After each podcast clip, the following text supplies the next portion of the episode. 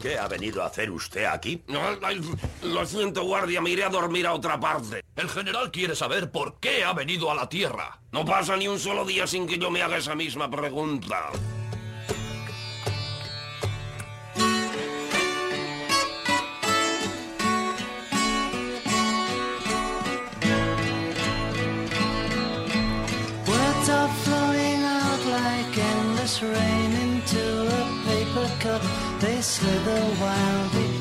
Hola, muy buenas. ¿Cómo estáis? ¿Qué tal ha ido esa semana? Soy Emilio García y encantadísimo de estar una vez más con todos vosotros. Aquí a mi ladito, don Pablo Santos. Cada Muy día buenas- muy- más muy buenas guapo, tardes. más sexy, más atractivo. No digas esas cosas en antena que después. es verdad que luego se, que después pasa se- lo que pasa. se- dice lo- Oye, por cierto, ¿dónde trabajamos, Pablo? Que siempre se me olvida Bueno, decirlo. pues venimos del Instituto de Astrofísica de Andalucía, un centro del Consejo Superior de Investigaciones Científicas. Y bueno, esto es el programa número 57 ya. Número 57 ya llevamos. Madre mía, por cierto, ¿cuál era nuestra dirección de correo? Por si tienen que enviar algún correo. Universo, universo arroba ia.es y nuestra página web, Emilio. universo.iaa.es. Y por cierto, deciros que ya tenemos más de 200 miembros en el Facebook. Pues eso es, más de Y 200. además parece que lo de decir, oye, que no escribís, ha tenido su... Sí, sí, sí. sí, ha sí, calado, sí. ¿eh? Y la gente escribiendo y tal. Bueno, bueno, ¿eh? más- más de 200. Primero, no me habéis saludado. ¿eh? Hola Felipe, ¿qué tal? Bueno, ¿Cómo estás? y, y segundo, sois vosotros que os habéis puesto diferentes nombres y os habéis apuntado ahí al Facebook ese. Bueno, pero a mí no me engañáis, eh, a mí no me engañáis. ¿Quería, quería, usted algo? Sí quiero mi novela Eso es. ¿Ves? Esta vez me ha, me ha adelantado yo. y mi sección. Y Pablo, tú querías saludar, ¿no? Pues sí, bueno, quiero saludar, queremos saludar en nombre del programa a una serie de, de oyentes que nos han escrito desde muchos sitios. Eh, queremos recuperar en estos casi últimos programas eh, pues, pues los saludos a los oyentes. Perdona a la gente a la que no hayamos saludado en antena, pero bueno, ahí va, ahí va eso. Eh, un abrazo muy muy fuerte a Roberto Miranda, que nos escribió desde Florida, Estados Unidos, a Gustavo Jaime Muñoz desde Guanajuato, México, a Lorenzo Núñez de Barcelona, a Pablo Cruz, a Susana desde La Coruña, a Dani Ronaldo Morales Flores, que escribió desde Guatemala, y bueno, y al resto de los oyentes que se nos haya pasado saludar, pues Sí, un, un fuerte A, abrazo. a todos ellos que son la, la base de este programa. El otro día estuvimos en una, en una charla de divulgación y nos dijeron que los programas de radio tenían que ser con muchas secciones, muy heterogéneos, muy con poquita información, con mucho, muy y con rápidos. mucho ritmo, ¿no? Con mucho... Que los podcasts tenían que ser micropodcasts, es decir, que la gente ya no tiene tiempo de estar una hora delante del ordenador. Este es un programa de cerca de hora y media, denso, profundo, temático, pero qué diablos, es que nos encanta. Así que por favor, apaguen los móviles, abróchense los cinturones y prepárense para viajar. Esto es A través del universo. Hasta noticias. Astronoticias.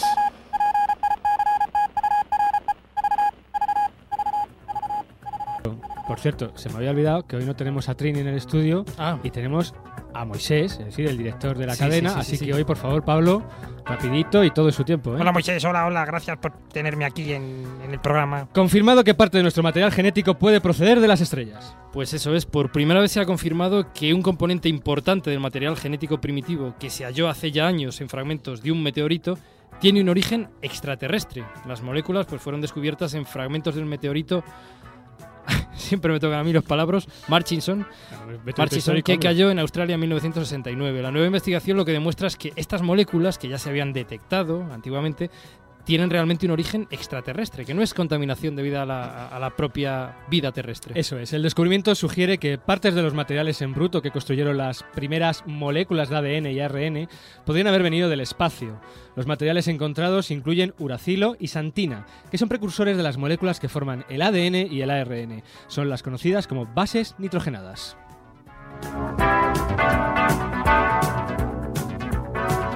Y muy rapidito una noticia súper rápida, la Fénix no ha encontrado agua en Marte.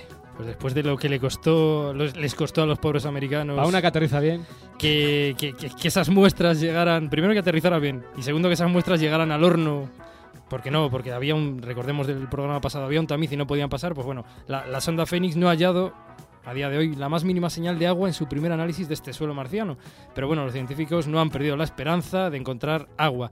Hasta ahora la pala excavadora del brazo articulado solo ha acabado hasta los 7 centímetros. La esperanza, pues bueno, está en que se van a tomar nuevas muestras, pero a más profundidad, a 20 centímetros, a ver si ahí conseguimos encontrar la, ver, hay que... la tan buscada Hay que profundizar un poquito más. Seguro que seguiremos hablando de la Fénix en los programas, pero hoy solo queríamos dar dos pildoritas porque tenemos un programa de los más denso, así que vamos directamente ya, de corazón, con todo en la nave ahí a saco, a nuestro querido Astro Tema.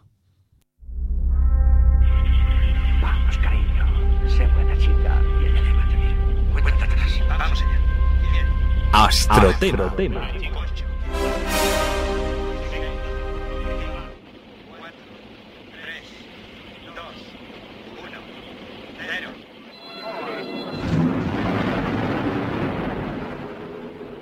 Voyager 2 ha entrado a formar parte de nuestra historia. Ha sido lanzado al espacio desde la base de Cabo Kennedy en esta fecha histórica, 20 de agosto de 1977. As the Secretary General of the United Nations, an organization of 147 member states who represent almost all of the human inhabitants of the planet Earth, 各位好嘛？ Bonjour, y felicidad. Hola y saludos a todos. Hello from the children of planet Earth.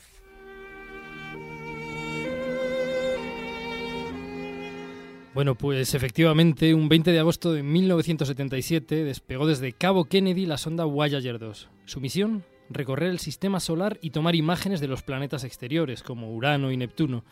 Pero a bordo de aquella sonda había un elemento que no tenía ninguna función en la misión científica. Era un disco dorado con una serie de mensajes y sonidos, algunos de los cuales pues ya los, habéis- los habéis escuchado ahora mismo, como el mensaje del entonces presidente de las Naciones Unidas, así como sonidos de la Tierra, música de todos los continentes y saludos de bienvenida en 55 idiomas diferentes. Pero bueno, estos saludos, ¿para quién? Pues para una hipotética civilización extraterrestre lo suficientemente avanzada tecnológicamente como para capturar a nuestra querida sonda y ser capaz de descifrar el mensaje del disco. Hoy en día la Voyager 2 sigue viva y está casi a punto de llegar a los límites del sistema solar conocido. Pero en ese disco dorado no solo había música étnica o música clásica como Beethoven o Bach. También a bordo de nuestro mensajero sideral viajaba y sigue viajando este pedazo de rock and roll de Mr. Chuck Berry.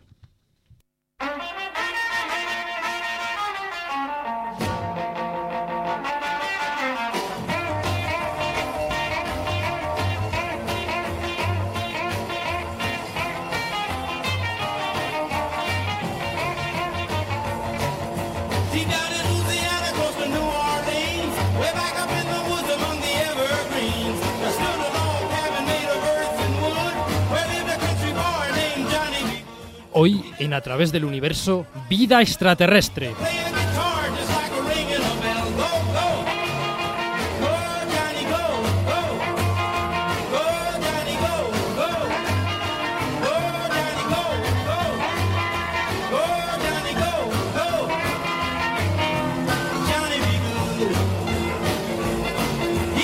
Y es que aunque suena atópico, el hombre desde que tiene conciencia de su ínfima posición en el universo, desde que conoce la infinidad de estrellas que pueblan el cosmos, pues ha preguntado si está solo en este universo nuestro o si hay alguien más por ahí que nos acompañe en esta brutal soledad cósmica que de momento parece la humanidad. En fin, que hoy en A través del universo nos preguntamos si hay alguien ahí fuera. ¿Nunca te has sentido solo en el universo? Hay 400 Y mil solo millones de estrellas ahí probabilidades. arriba y no. Una, que haya vida inteligente, pero tan lejos que jamás entrarás en contacto con ella. Y dos, que no haya nada más que gases nobles y compuestos del carbono. Es cierto. En el espacio no hay vida, doctor Mills. Solo nosotros y basta. Lo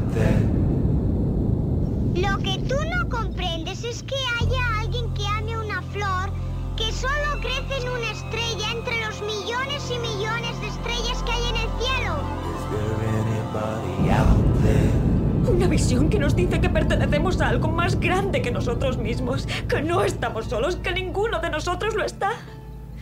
Y eso une a la humanidad de un modo que nadie imaginaba posible, cuando se dan cuenta de que no están solos en el universo. Os sentís tan perdidos, aislados, tan solos. Pero no lo estáis. Eh, no estás solo en el universo. Ese brazo fuera. Vale. Anoche la soledad desespera.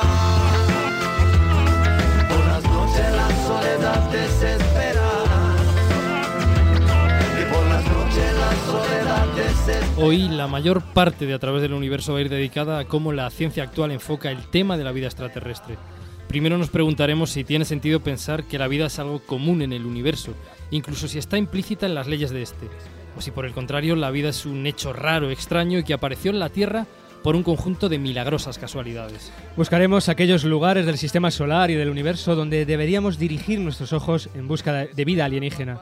Una vida seguramente muy diferente de los típicos hombrecillos verdes y más próxima a una vida microbiana y resistente a las condiciones más extremas, y que también encontramos aquí en la Tierra, los extremófilos. También hablaremos de ellos. Finalmente nos preguntaremos no ya si hay vida fuera de nuestro planeta, sino si ésta podría llegar a ser inteligente. Incluso si algún día podría llegar a darse el famoso contacto. Y ya de paso especularemos sobre qué supondría semejante acontecimiento para nuestra sociedad tal y como la conocemos. Y todo ello desde el punto de vista de una relativamente nueva disciplina científica, la astrobiología. Una ciencia que une astrofísica, biología, geología, etcétera, etcétera. Todas ellas con un objetivo común, averiguar el papel de la vida en el universo.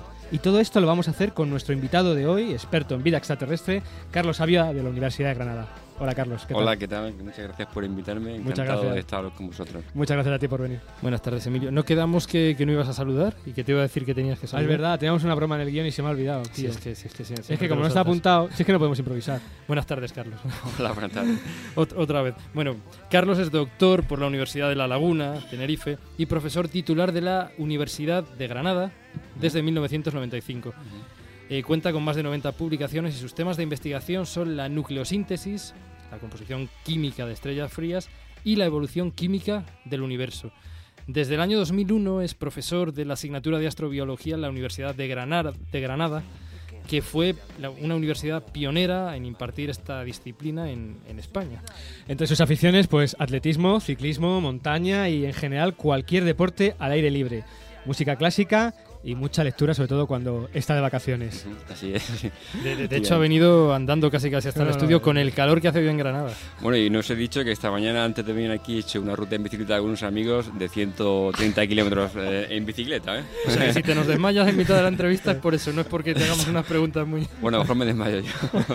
A mí esta gente tan deporte, cuando dicen aficiones tanto de tanto deporte, ¿verdad? Siento una envidia sana, ¿eh? Porque... Es que estoy comparando yo la barriga de Emilio. Bueno, eh, vamos a proseguir. Eh, bueno, Carlos, yo creo que en general, si preguntas a la gente de la calle si cree que existe vida extraterrestre, pues suelen responderte que por supuesto, que cómo no va a existir. Con lo grande que es el universo, con la cantidad de estrellas que hay en él, sin darse cuenta, yo creo que están enunciado, enunciando todo un principio filosófico, el llamado principio de mediocridad.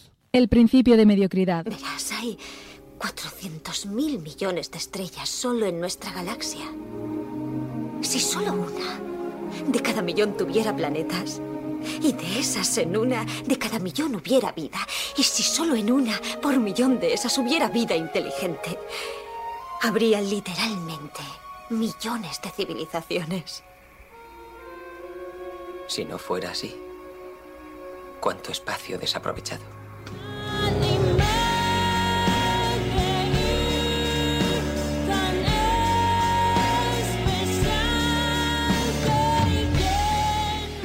Bueno, Carlos, ¿es posible desde un punto de vista científico asegurar que debe existir vida en otros lugares del universo atendiendo a este principio de mediocridad? ¿O por el contrario, esto es una búsqueda ciegas o, o no tenemos ni idea? O... Sí, sí. ¿Qué, qué opina la ciencia? Bueno, entonces eh, la ciencia lo que intenta hoy en día es eh, primero explicar cómo se desarrolló la vida aquí en la Tierra y aprendiendo eso, eh, cómo surgió aquí la vida en la Tierra, intentar si esas mismas condiciones se pueden dar en otras partes del universo. Y entonces, en ese caso, si, si es así, creemos que sí, pues entonces obviamente la respuesta es que sí, es que se puede dar, eh, podemos o existir vida, ¿no? Ahora, otra cosa es, es qué tipo de vida. Estamos pensando en una vida inteligente, vida a nivel superior, a- animales o seres multicelulares o vida a nivel simple, como puede ser una bacteria, ¿no?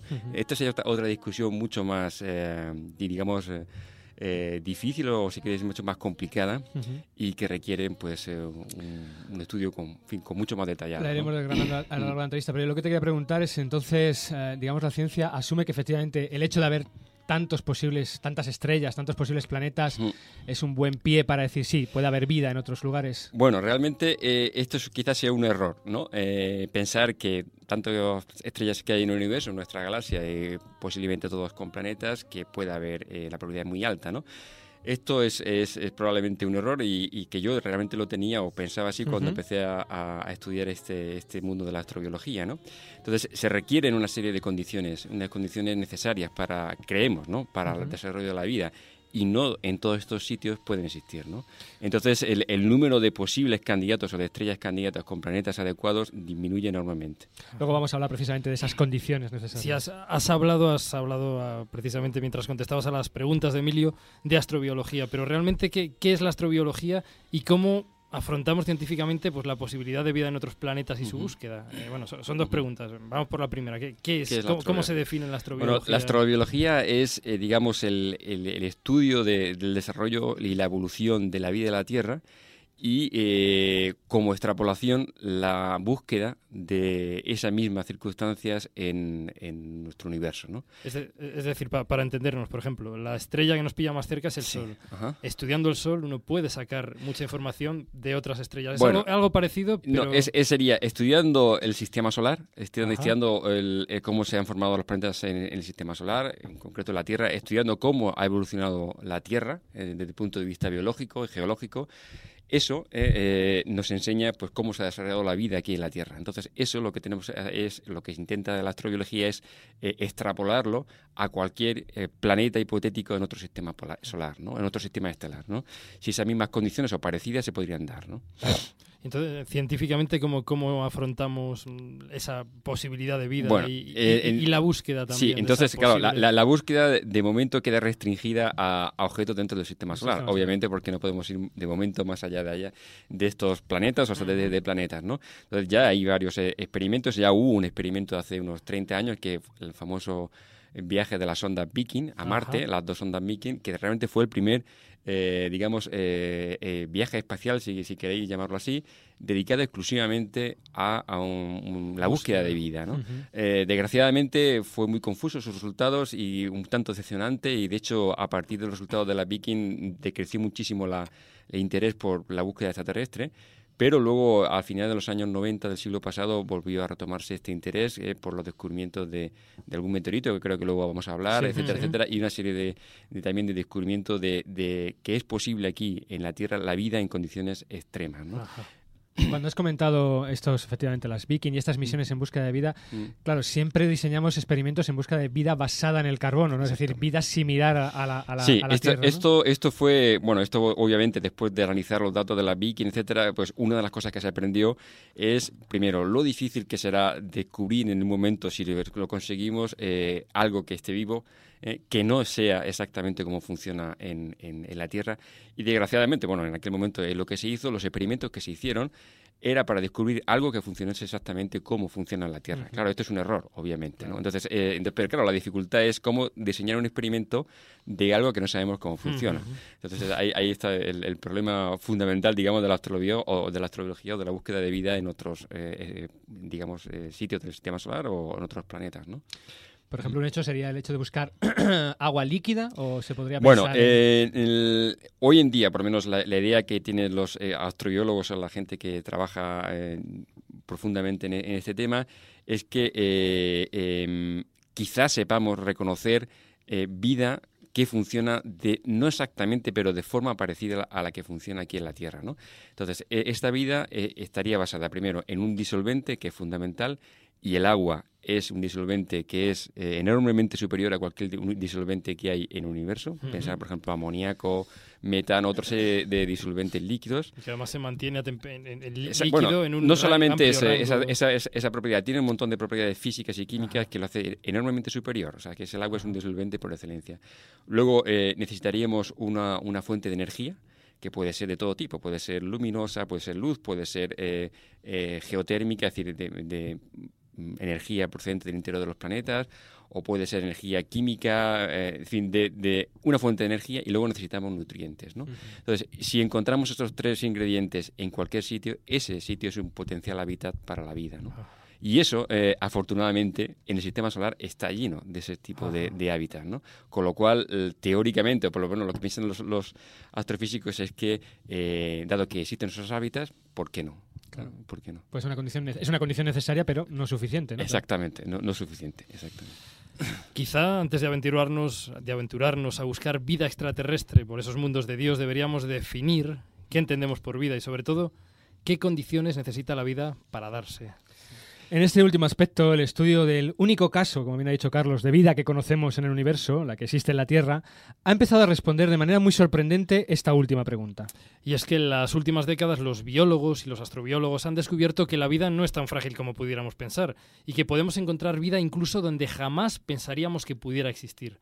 Estamos empezando a darnos cuenta de que la vida es mucho más dura de lo que pensábamos. La vida es dura. Se está dividiendo.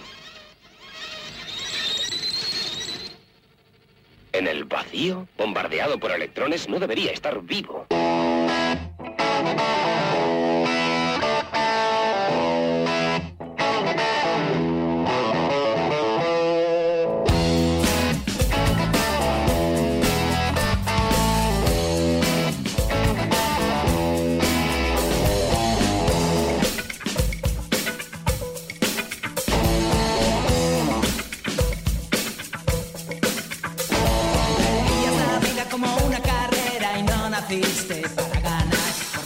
Corrías no viste la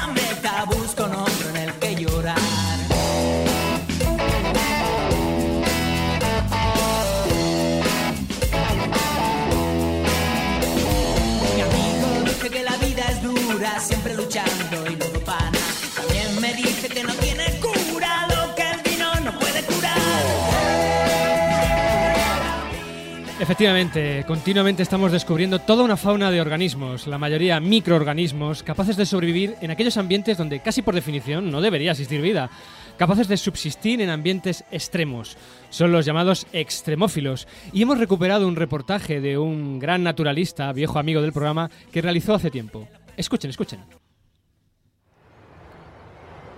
Queridos amigos, hoy estamos aquí para ser testigos de lo increíble, lo extraordinariamente dura que puede llegar a ser la vida.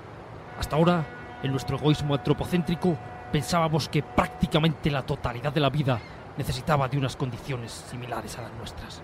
Ambientes cálidos, la luz del sol, oxígeno, pero cuán equivocábamos estábamos, queridos amigos. Poco a poco hemos ido descubriendo organismos vivos capaces de vivir tranquilamente en condiciones extremas, los llamados extremófilos. Primero de ellos lo vamos a conocer nada más y nada menos que en el fondo de los mares. Acompañadme, queridos naturalistas cordiales, en la búsqueda de algunos de estos seres. Acompañadme en la busca de la vida extrema. Vida extrema.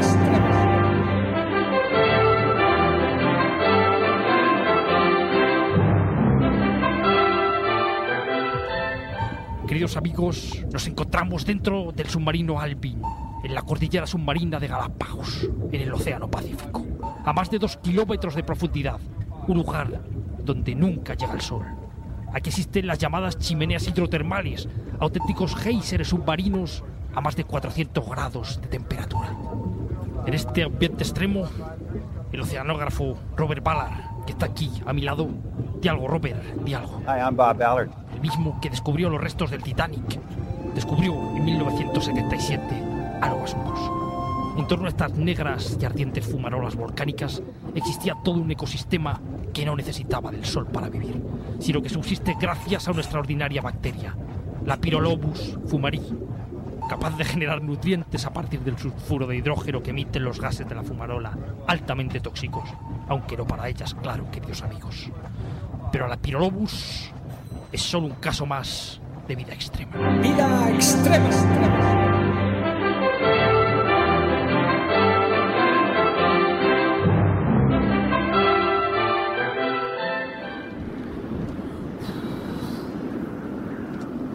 Queridos amigos de la fauna extrema, estoy en la plataforma antártica Larsen B. Una extensa bola de hielo. En el año 2002 se resquebrajó y dejó al descubierto un enorme lago. A 850 metros de profundidad los científicos se toparon con todo un tapiz de microorganismos que podría alimentarse del metano de origen no orgánico.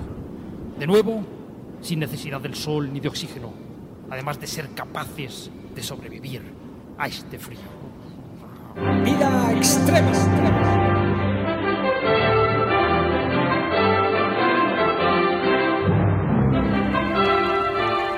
Y ya para terminar nuestro periplo, queridos amigos, estoy muy cerca, en Huelva.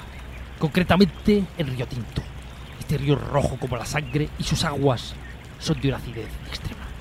Durante mucho tiempo se pensaba que esta acidez era debida a las minas de Río Tinto, abandonadas por los ingleses en el pasado. Pero en cambio, investigadores españoles demostraron que esto no es así, y que los responsables de esta acidez no eran los ingleses, no, sino unos minúsculos microorganismos capaces de existir en un ambiente tan ácido. Unas bacterias que producen hierro oxidado y ácido sulfúrico, el causante último de la acidez del río. Y producen esto a base de descomponer la perita, que es de donde obtienen su energía. Pero es que no solo viven bacterias en Río Tinto, también hay vida compleja, incluyendo levaduras, hongos y algas, queridos amigos. La vida extrema prolifera y también puede ser pluricelular. Vámonos de aquí, que este olor no lo aguanta ni un naturalista cordial. Vida extrema.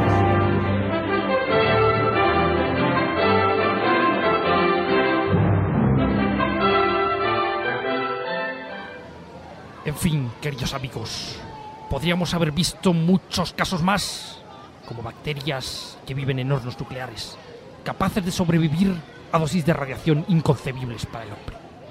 O bacterias que viven en los poros de las rocas, a más de un kilómetro de profundidad bajo tierra. Pero lo increíble es que estos, que llamamos extremófilos, parece que conforman el 80% de la biodiversidad de la Tierra. Luego realmente me pregunto, ¿quiénes son los bichos raros? ¿Ellos o nosotros? Inquietante, queridos amigos, esto ha sido vida extrema. Vida extrema.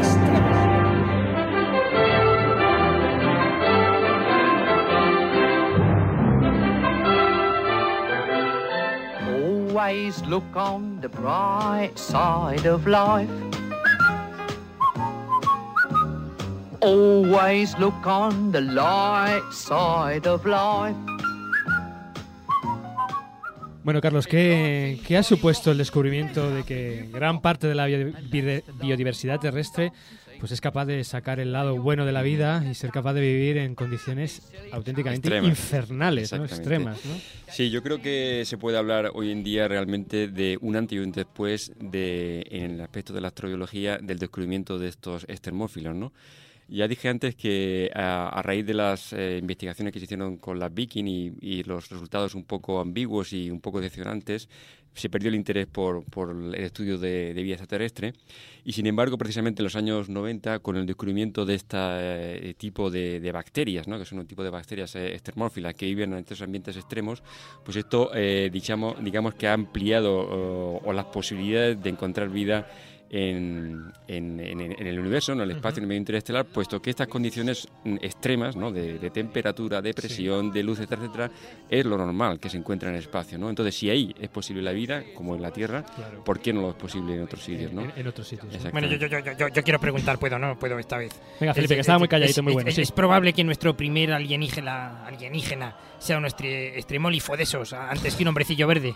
Extremófilo, Felipe, extremófilo. Extremólifo. Pues sí, yo creo que Felipe tiene bastante razón, porque de hecho los estudios, eh, digamos, de secuencia o de genoma, eh, de los dominios que se encuentran en nuestra biosfera, Ujú. en la Tierra, eh, precisamente eh, indican que las arqueobacterias o los organismos extremófilos probablemente sean los más antiguos que existen en la Tierra y probablemente sean, eh, digamos, nuestros o, o los más cercanos posiblemente al antecesor, antecesor común, Ajá. de toda la vida aquí en la Tierra, el que se llama el Luca, En, en inglés. ¿no? Sí, me me alegro que saques esto porque así nos da pie a decir a toda nuestra audiencia que el próximo programa precisamente va a tratar sobre origen de la vida en la Tierra y probablemente, vamos, con toda seguridad surgirá Luca, surgirá Seguro. esto de los dominios de la vida, que son, digamos, las Sí, tres sí, ramas del árbol de la vida, que son bacterias, Arqueobacterias. arqueobacterias y eh, organismos eucariotes, como podemos Exacto, ser como somos nosotros. El Luca ese es el de la canción, no el de My Name is Luca, ¿o no? Sí, eh, justa- justamente ese, sí, Felipe. Bueno, en contra del principio de mediocridad se impone la llamada hipótesis de la Tierra rara,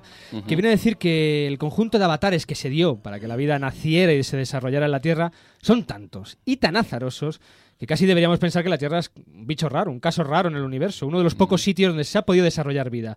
Si esto es cierto, ¿dónde buscamos la vida? ¿Dónde buscar? Verá, en tercer curso todos decían que estaba loco, pero yo sabía que nuestra profesora debía ser de Venus o yo qué sé. Dice del Sol, de Júpiter, en realidad de una de sus lunas.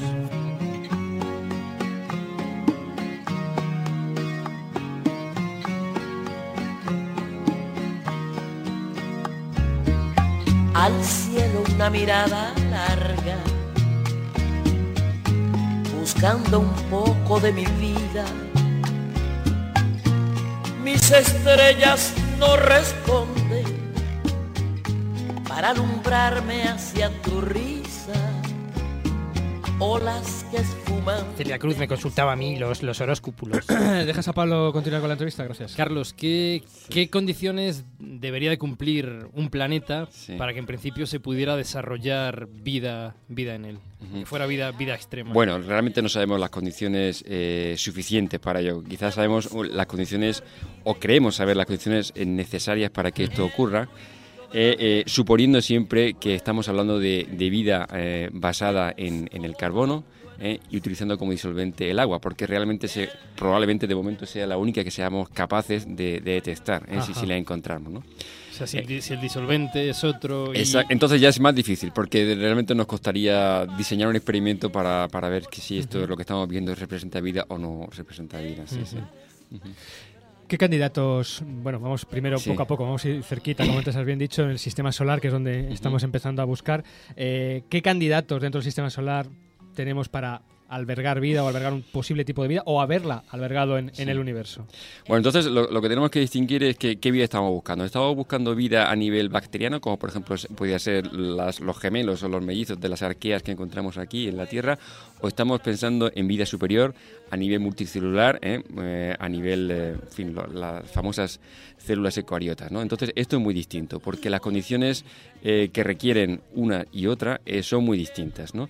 Entonces, si estamos eh, preguntándonos por la posibilidad de vida a nivel bacteriano, pues es lo que dije antes, si tenemos una fuente de energía, si tenemos agua líquida y si tenemos nutrientes, probablemente donde encontremos eso es posible, Es la vida.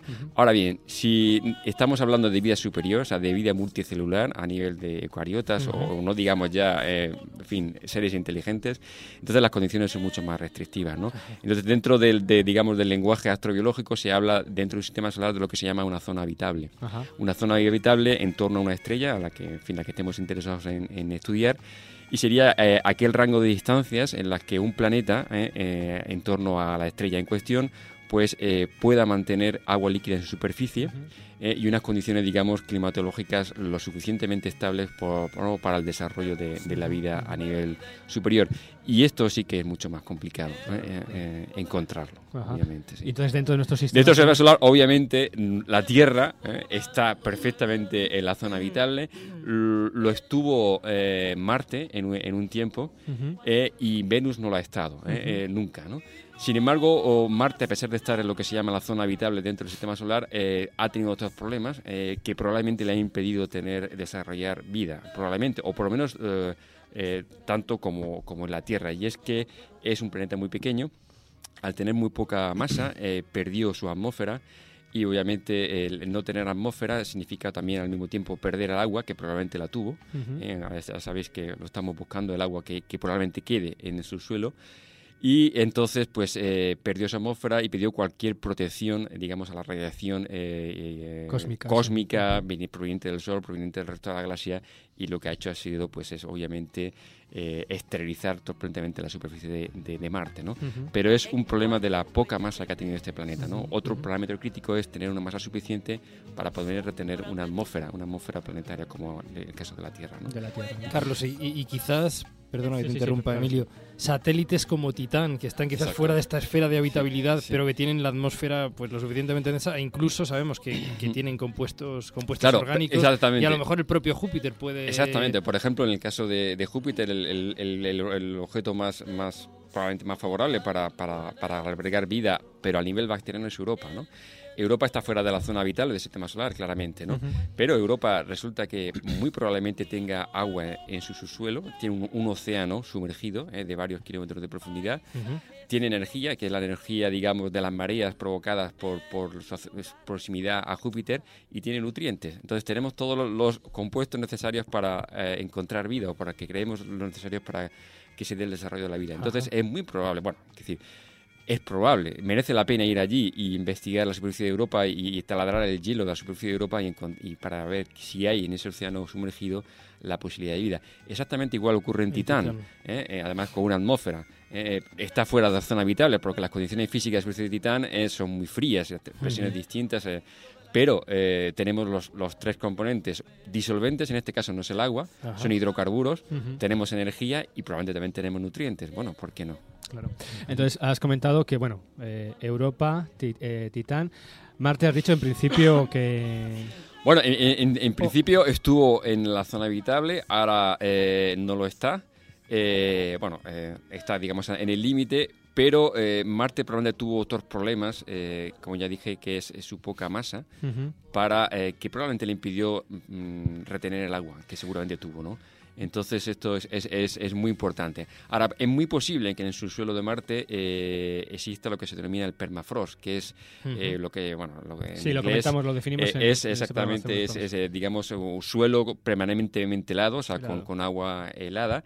Y entonces ahí, aquí en la Tierra, en el permafrost de la Antártida, del Ártico, de, en fin, de, de Siberia, existe vida. Existen bacterias que son capaces de hibernar miles eh, de años eh, y cuando encuentran un momento favorable porque se, eh, digamos, eh, funde un poquito de agua, de repente eh, vuelven a, a la vida, ¿no? Entonces, en Marte esto es posible si existe allí, ¿no? Bueno, pues que de hecho sepas que no solamente es posible, sino que hace muy poquito, en la década de los 50, pues existía vida en Marte y no solamente vida simple y unicelular, sino, sino Y, escucha, y- y además lo sabían los astrónomos españoles. Los Ah, astrónomos. sí. Si no escucha ver. este, este extracto del nodo, extracto real Ajá. del noticiero español de hace nada, de la década de los 50. Adelante, Moisés.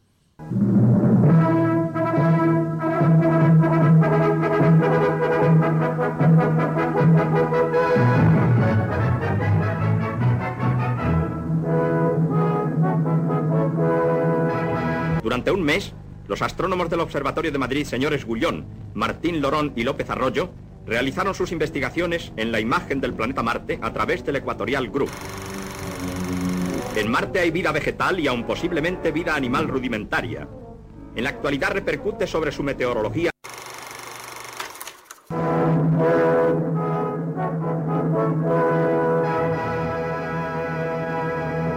Vida animal rudimentaria, ¿eh? ¿Qué me dices? No me lo puedo creer, en serio, de verdad. no, realmente. sí, esto Fue emitido en el completamente nodo. serio. Lo puedes buscar en el. ¿Ah, sí? Sí, no sé en exactamente, YouTube, no me sé exactamente, no me he quedado con la, con la fecha, pero el nodo sería la década Sí, de los del 50, 57, 60, ¿no? me 57, suena, o ¿no? 56. Increíble. Para, sí, sí. para, para que veas. Sí.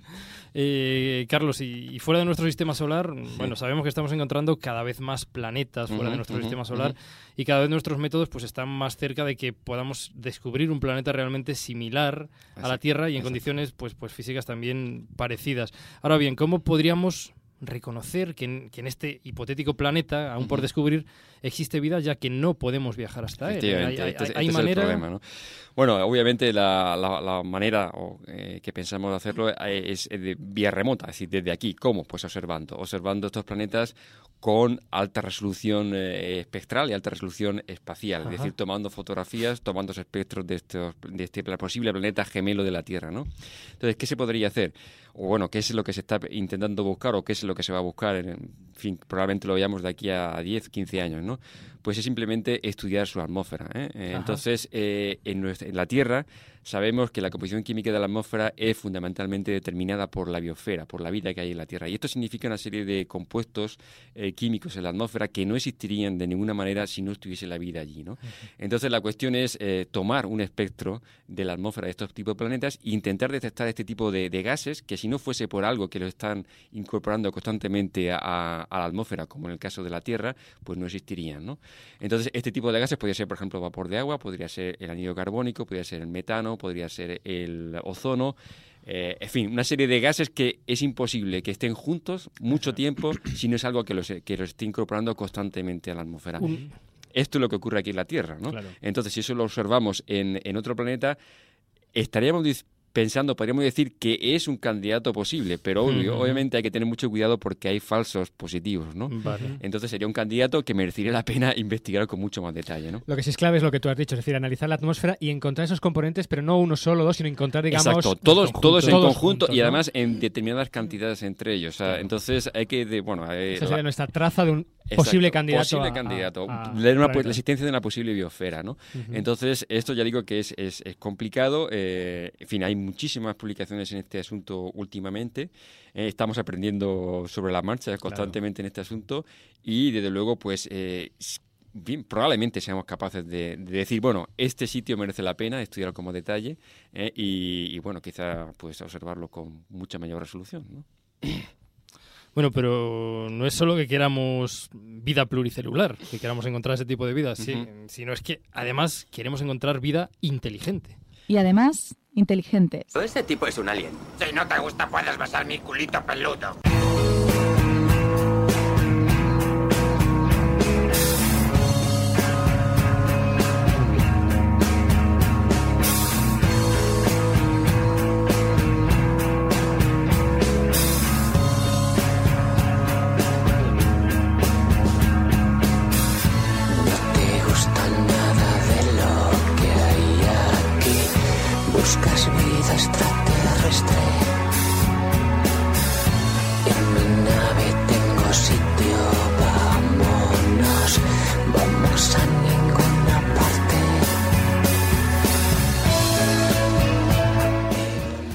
Vida apareció, apareció en la Tierra y logró evolucionar hasta generar al menos, bueno, probablemente más, una especie inteligente y consciente de sí misma y de su lugar en el universo.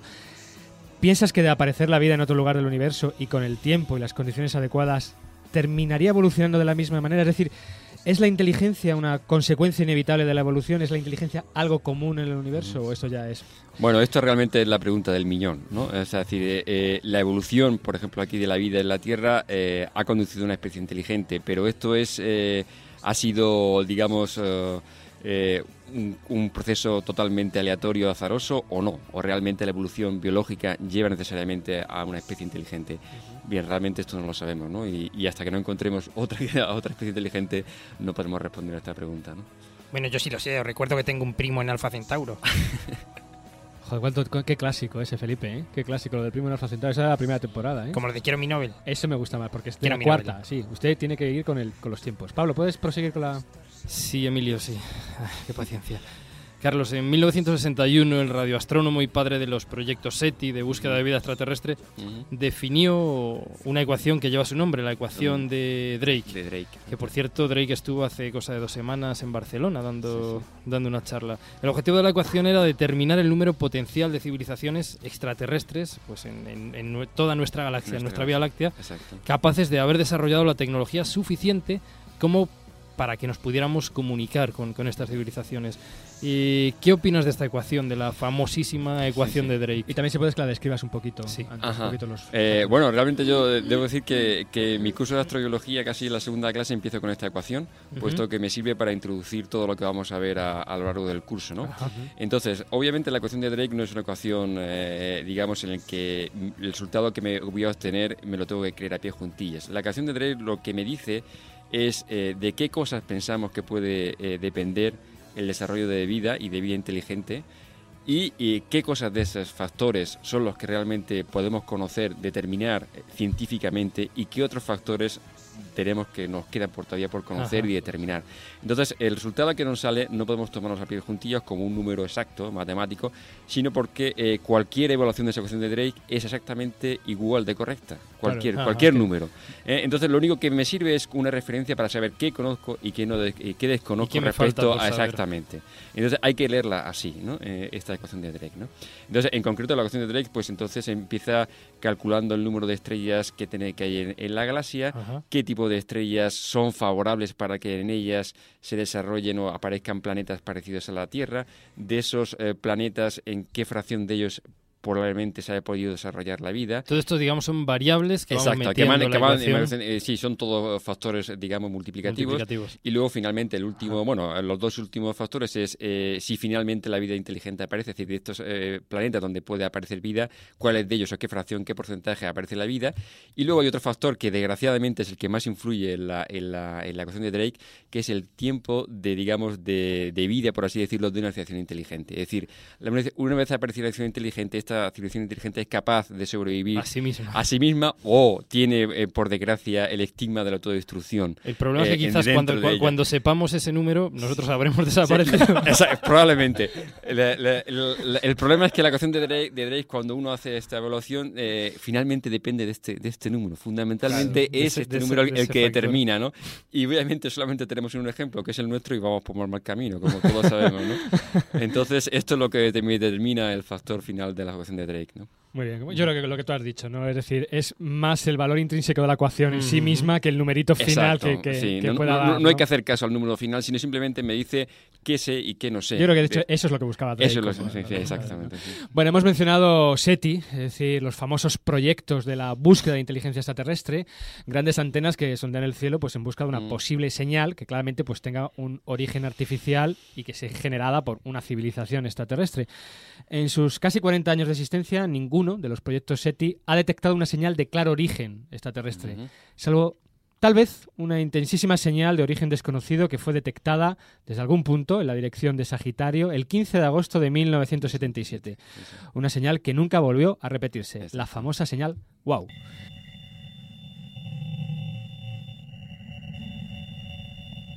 En 1977, un joven astrónomo de la Universidad de Columbus en Georgia, Estados Unidos, Jerry Ekman, tuvo que enfrentarse a un inesperado acontecimiento que aún hoy supone uno de los mayores enigmas para la radioastronomía.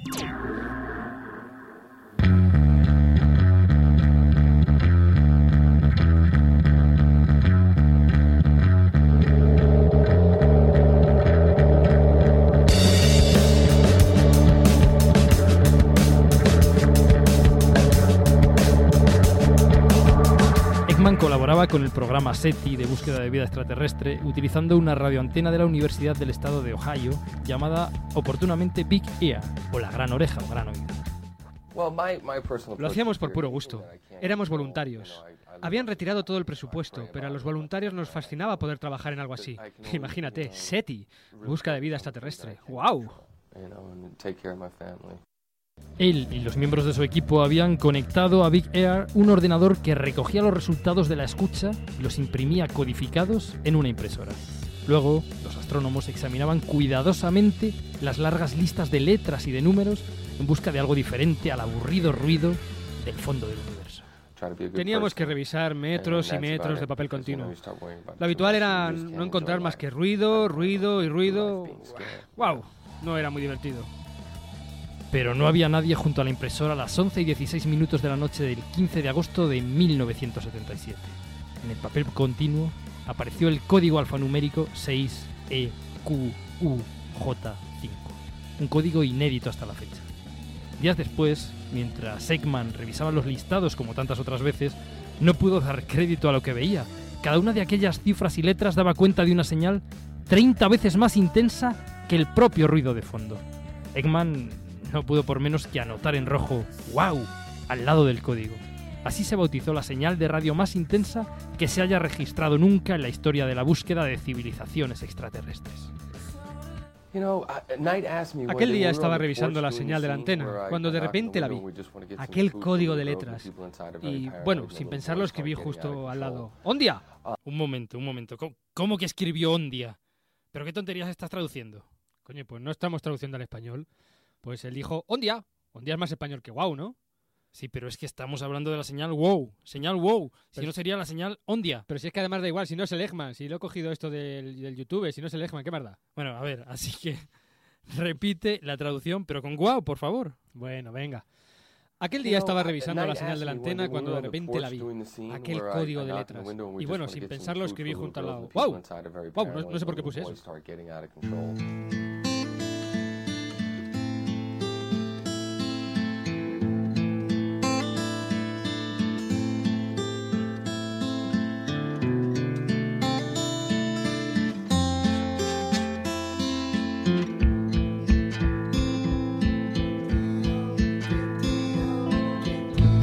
Su intensidad, aquella señal solo utilizaba un estrecho segmento del espectro para transmitirse, algo muy propio de las señales de comunicación artificial.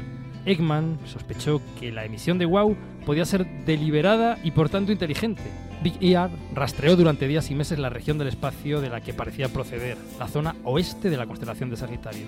Pero WOW no volvía a aparecer, no dejaba rastro. Eggman se planteó descartar todas las explicaciones terrenales antes de aventurar un origen alienígena.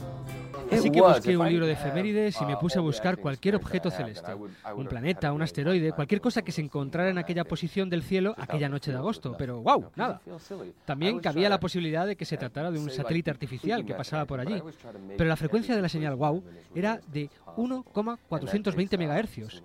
Una señal absolutamente prohibida en cualquier tipo de dispositivo de comunicación humano. ¡Wow!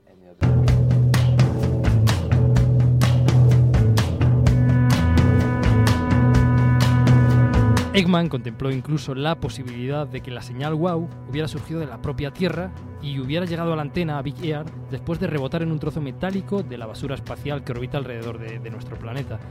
Pero debería haberse emitido en la frecuencia prohibida, en esa frecuencia de 1,420 MHz. Y además, el trozo de basura espacial tendría que estar casi fijo con respecto al fondo estelar y no girar sobre sí mismo. Algo muy, muy probado. Eso sí que hubiera sido una casualidad, ¿eh? ¡Wow! ¿Volveremos alguna vez a recibir una señal así? Es difícil saberlo. En todo caso, Big Air ya no estará a la escucha. La antena fue desmontada a principios de 1998 y su terreno lo han ocupado un campo de golf de 18 hoyos y 400 casas particulares. Pero hoy día, 30 años después, del pequeño equipo de voluntarios como Jerry Eggman, se ha pasado a contar con los cientos de miles de colaboradores del proyecto SETI, que estarán al acecho para, esta vez sí, despojar a Wow de su misterio. Suponiendo que tuviéramos el dinero, podríamos haber adquirido o construido un equipamiento más especializado, que nos habría ayudado a analizar la señal con mucho más detalle. Eso sí que hubiera estado wow. El misterio en torno a WOW, uno de los 13 más destacados de la ciencia actual según la revista New Scientist, sigue suponiendo un estupendo caldo de cultivo para todo género de explicaciones más o menos rigurosas. Cuando los periodistas me preguntan sobre aquella señal, siempre se quedan con ganas de que les diga, wow, está claro, que esa señal procedía de una civilización extraterrestre, pero honestamente no puedo decir algo así. No lo sé, todo es pura especulación. Wow. Esto es un extracto de un artículo de José Abad para la página web Caos y Ciencia del Instituto de Astrofísica de Canarias. ¡Wow!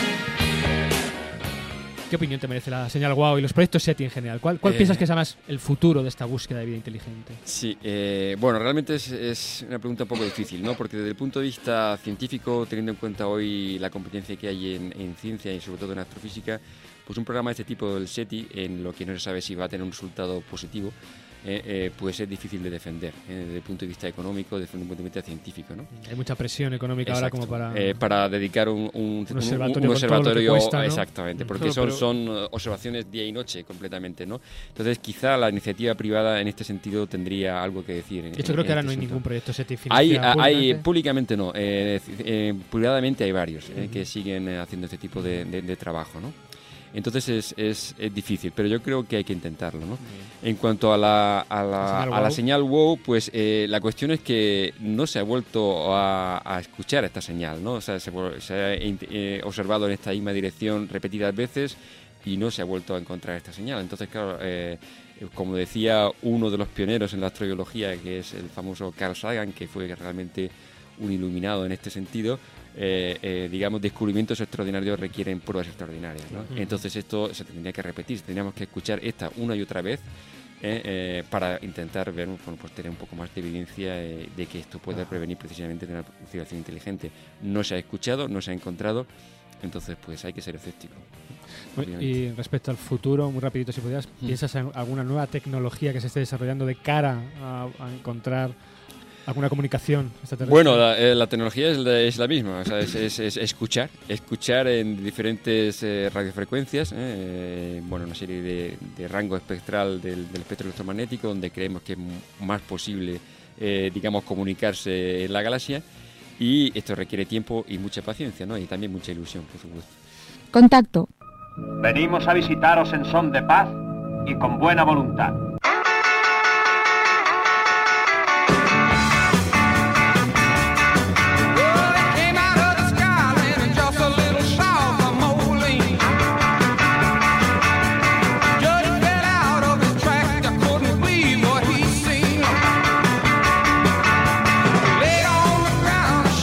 Contacto, el, gran sueño desde luego de, la humanidad. No solo descubrir que hay vida ahí fuera, no solo descubrir que es pluricelular e inteligente, sino además que podamos comunicarnos con ellos. Carlos, ¿piensas que, lograremos descubrir vida en otros planetas? ¿Piensas que lograremos contactar, comunicarnos con, con otras civilizaciones inteligentes? Bueno, yo que creo que encontrar vida en otro planeta eh, es posible, quizás nosotros no lo veamos, pero creo que sí, eh, a nivel, eh, eh, digamos, básico, a nivel bacteriano. Yo creo que esto eh, me parece relativamente fácil o sencillo, factible, sí. Eh, vida inteligente lo veo más difícil, al menos, no digo que no exista, lo- al menos el contacto, ¿no? Lo, lo veo bastante más difícil. ¿Por qué? Mm, Bueno, pues eh, primero porque las condiciones para el desarrollo de vida inteligente creo que son muy eh, restrictivas, por lo menos es lo que se aprende de aquí en la Tierra. Y, y luego además coincidir en el, en el tiempo también es difícil, ¿no? Eh, esto es porque fijaos que, que, bueno nosotros llevamos a eso, acabamos de llegar aquí en la, en la Tierra, ¿no? Y en, en- en muy poco tiempo, realmente nuestra situación tecnológica se puede decir que es- tenemos 100 años, ¿no? En 100 años hemos sido capaces de, de llegar a este punto, eh, una- un desarrollo enorme. Y habla- hablando de, de escalas, eh, digamos, de tiempo a nivel universo, del universo no galáctico, pues son unas escalas que no nos caben en la cabeza. Entonces, eh, pues eh, una pequeña desfase en la aparición de, de vida inteligente en un planeta como el nuestro y en como nosotros respecto a otro significaría un desfase en desarrollo tecnológico enorme Ajá. lo que significaría o que digamos que nos ignoran absolutamente o que no pueden contactar con nosotros porque no, no han llegado a- este entonces el contacto es lo veo complicado no digo que no sea O por otro lado que han evolucionado tanto que a lo mejor se han autodestruido. esta es, esta es la otra, la, la otra digamos, eh, solución al hecho de, de que de momento no hayamos eh, encontrado ninguna evidencia de vida inteligente. ¿no? Qué catastrofista estoy hoy. No, pero esto No, pero es verdad, este es un punto muy importante porque Sí, es sí. verdad, el, desarrollo de vida inteligente casi será como chispazos en la Exacto, vida del exacto, universo, ¿no? Y sí, que dos chispazos coincidan en el mismo tiempo y a una distancia adecuada para que haya un... Es- es difícil, muy complicado. es. Pero aún así, hagamos un poquito de ciencia ficción o de, bueno, Ujú. tengamos un poquito de esperanza. ¿Qué supondría, tú piensas, para nuestra sociedad un contacto no ya con una vida inteligente, sino algo más factible? Encontrar realmente un microorganismo que saliera en los periódicos, hallado bacteria en Europa, por ejemplo, en Ya, Europa ya. satélite. Hombre, yo creo que, que es- y desde el punto de vista científico sería un descubrimiento enorme, ¿no? Yo creo que sería uno de los descubrimientos más importantes de, la- de la humanidad, pienso yo, ¿no? Porque eh, por primera vez veríamos qué más es posible eh, que la física pueda hacer eh, respecto a la vida en el universo, ¿no? ¿Qué más se puede hacer? Y luego, además, creo que nos situaría a, a la especie humana en el sitio donde debemos estar, ¿no? Eh, tener conciencia de cómo somos una especie, de que somos una especie única, que estamos en un planeta único y que, y que tenemos que hablar como una única especie, ¿no? Eh, entonces, eh, supongo que se acabaría bastante el provincianismo del cual sufrimos o, en este planeta, ¿no? Y nos haría pensar un poco con- como una especie única, ¿no? En, en el universo, ¿no? Y ponernos en nuestro sitio, ¿no? Entonces, creo que sería muy importante. Y Carlos, Carlos, si nos, si nos visitaran los extraterrestres, los, los seres extraterrestres, mm, a los que yo conozco, por supuesto, ¿cuál, cuál, cuál crees que, que sería su actitud? ¿Me comprarían bolas de cristal o me pedirían que les hiciera cartas astrales? ¿Qué, qué, con- ¿Cuál sería su actitud? Hombre, yo creo que aquí, si viniesen a Granada luego, de, pedirían rápidamente que los llevásemos de tapas, ¿eh? Yo creo que esto, esto es seguro. Yo, yo, yo, yo, yo me apunto, yo me apunto. Yo, de hecho, voy a poner un bar que sea tapas Vale, para vale, extraterrestres. Ya está, que te lanzas. Sí, sí. Muy bien. Bueno. que- bueno, pues la verdad que ha sido un viaje fantástico desde los extremófilos hasta el contacto. Carlos, darte las gracias porque yo A creo que has hecho una visión panorámica muy general de un tema pues eso, muy vasto, de que se puede hablar de muchísimas cosas. Yo creo que simplemente hablar de extremófilos ya daría para, Sí, para sí, varios sí. temas. ¿no? Varios programas, Varios programas. este. Pero vamos, yo creo que, que fantástico, que muchísimas gracias y como siempre, pues dedicarte Encantado la canción favorita, que nos, hoy nos la has puesto difícil porque ha dicho una de Bruce Springsteen que me encanta. Entonces, claro, ¿qué pongo de Bruce Springsteen? ¿Qué pongo? Pongo un éxito de los 80 tipo Brilliant Disguise, pongo su Oscar tipo Las calles de Filadelfia, pongo el Dancing in the Dark, ¿qué, qué pongo de Bruce Springsteen? Pues al final me he quedado con, con lo último que ha sacado. con- Muy buen disco, por cierto. disco- bueno, que yo soy un fan de Bruce Springsteen. sí. de su disco Magic, que además Magic. me, ha dado gusto, me ha dado mucho gusto verlos porque están fantásticos. Está Ujú. el tío estupendo. Y además se llama Radio Nowhere. Esto es un programa de radio, así que va para ti. Muchísimas gracias, Carlos. Muchas y gracias esperemos que nos, nos volvamos a ver pronto. Radio Nowhere.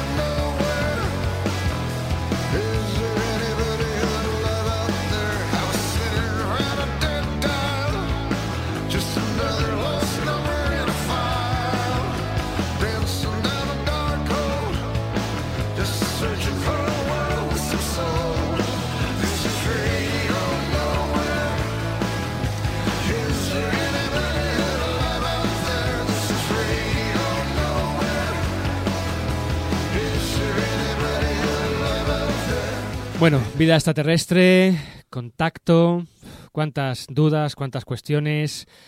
Pero bueno, ¿qué, qué- qué diablos, Pablo? Si nosotros tenemos un reportero galáctico. que ¿Para es- qué le pagamos? ¿Para, qué le pagamos? Vamos, Sí, vamos a mandarle allende el espacio. Claro, pero si esto a yo creo que es buscar- a una, una misión, una misión, pero vamos, ideal para nuestro reportero galáctico.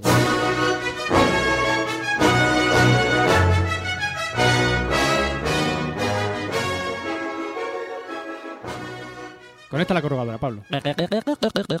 Atención, capitán, atención. Capitán, ¿nos oye? ¿Nos escucha, capitán? Capitán, ¿nos escucha? ¿Sí? ¿Capitán? Emilio, parece que el capitán no nos recibe hoy o quizá no se encuentra en el puesto de mando de la nave. ¿Habrá ocurrido algo? ¿Se encontrará en peligro? ¿Habrán atacado a los Klingon otra vez? Pues, pues, pues no lo sé, mira, yo, yo estoy preocupado. Eh, conecto la corrugadora y si no lo, lo llamamos al- al inténtalo otra móvil. vez, voy, sí. voy a ver. Sí.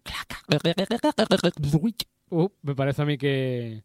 Ha sonado muy raro. Venga, le, le- le llamamos a- Venga, ya, al llama- móvil, ¿no? llámale al móvil. Venga, venga.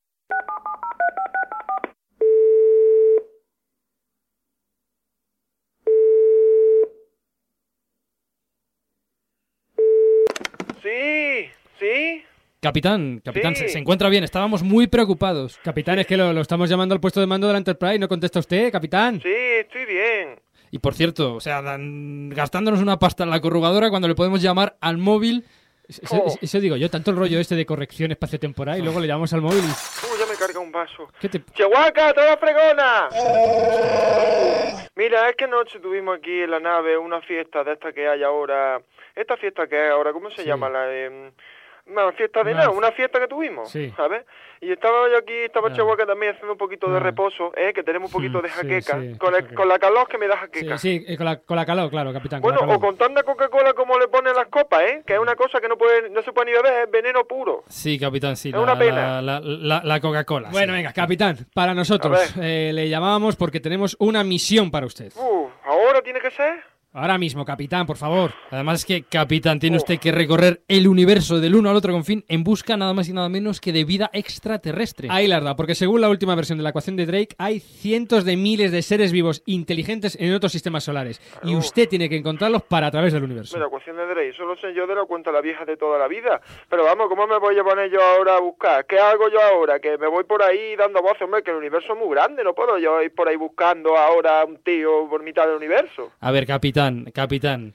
Usted, un avezado viajero sideral, viajero espacial, utilice su astucia de experimentado viajero que ha recorrido miles y millones de años. Pues claro, capitán, pero si eso está tirado para usted, usted tendrá que recorrer las estrellas con algún mensaje universal, es decir, algo que todas las civilizaciones pues puedan entender, hablen el idioma que hablen. Un mensaje universal, Claro. no sé yo, ¿eh? Sí, capitán, a ver, algo que sea intrínseco a todos los seres inteligentes que y todo- que no dependa de la cultura en la que se hayan educado, es decir, algo Algo universal, universal. de universo, universal. ¡Anda! ¡Ya lo tengo! ¡Ya lo tengo!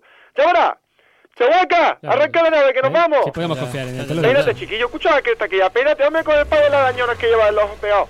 ¡Vamos para adelante! Es un profesional. ¡Ahí vamos! Ya lo tenemos. Chihuahua, ¿dónde están las, ci- las cintas estas de casete? Estoy buscando. Ah, mira, aquí ¿eh? lo tengo, aquí lo tengo. Será algún tipo de, mensaje. Mira, ya, ya lo tengo. A ¿eh? ver, a ver. Mensaje universal, ¿eh? A ver, a esto, ver. esto lo sabe todo el mundo, esto es de todas las culturas. A ver qué eso os parece, ¿eh? Os lo voy a poner. Venga. Os lo pongo.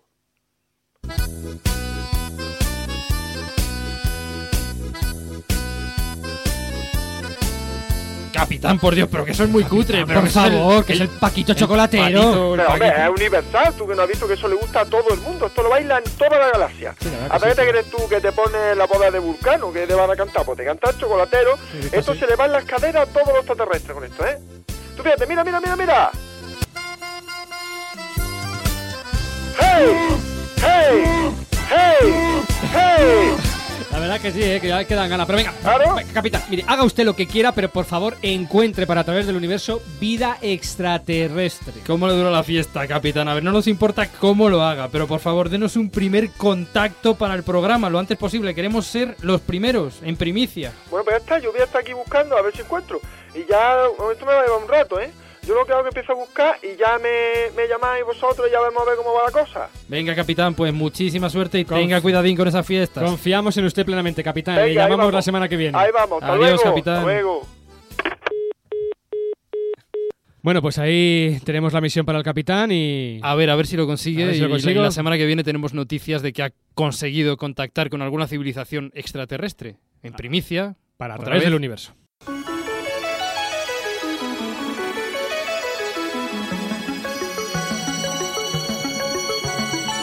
Astrocitas.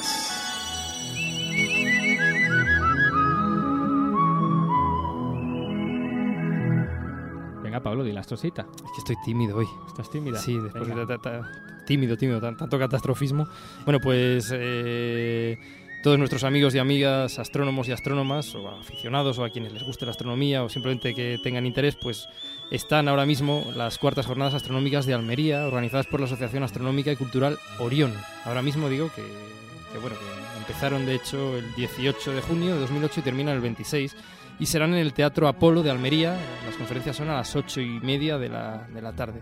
Los conferenciantes, pues bueno, eh, gente muy importante, entre ellos el director del Observatorio de Calar Alto, Joao Alves, eh, John Mate, Mater o Macer. Siempre me meten unos líos. Premio Nobel de Física Pero 2006. que conste que es muy importante. Francisco Prada, director del Instituto de Astrofísica de Andalucía, John Beckman y bueno, además de las conferencias, pues habrá visita guiada al Observatorio Astronómico de Calar Alto y jornada de observación astronómica. Os invitamos, pasad por allí, Almería, del 18 al 26 de junio de 2008 a las 8 y media en el Teatro Apolo. Muy bien, y ya Moisés va cogiendo, como siempre, diligentemente los naves. Uy, los La- naves. la nave. Es que tanto bicho extraterrestre, me, al final me, me, me, me- me he De, todas maneras, yo noto que Moisés conduce más brusco que, Sí, que Trini, ¿eh? Tiene sí, como... sí, no. Se nota que, que los hombres somos como más, más, más brutotes. Hom- hombre tenía que ser. Bueno, venga, hasta la semana que viene. ¿Esto ha sido? A tra- través del universo. Ande, pregúnteme. ¿Por qué un solo ojo? Soy extraterrestre. Y vale, cambiemos de tema. ¿Una alienígena? ¿Su raza invadió la Tierra? No, solo trabajo aquí.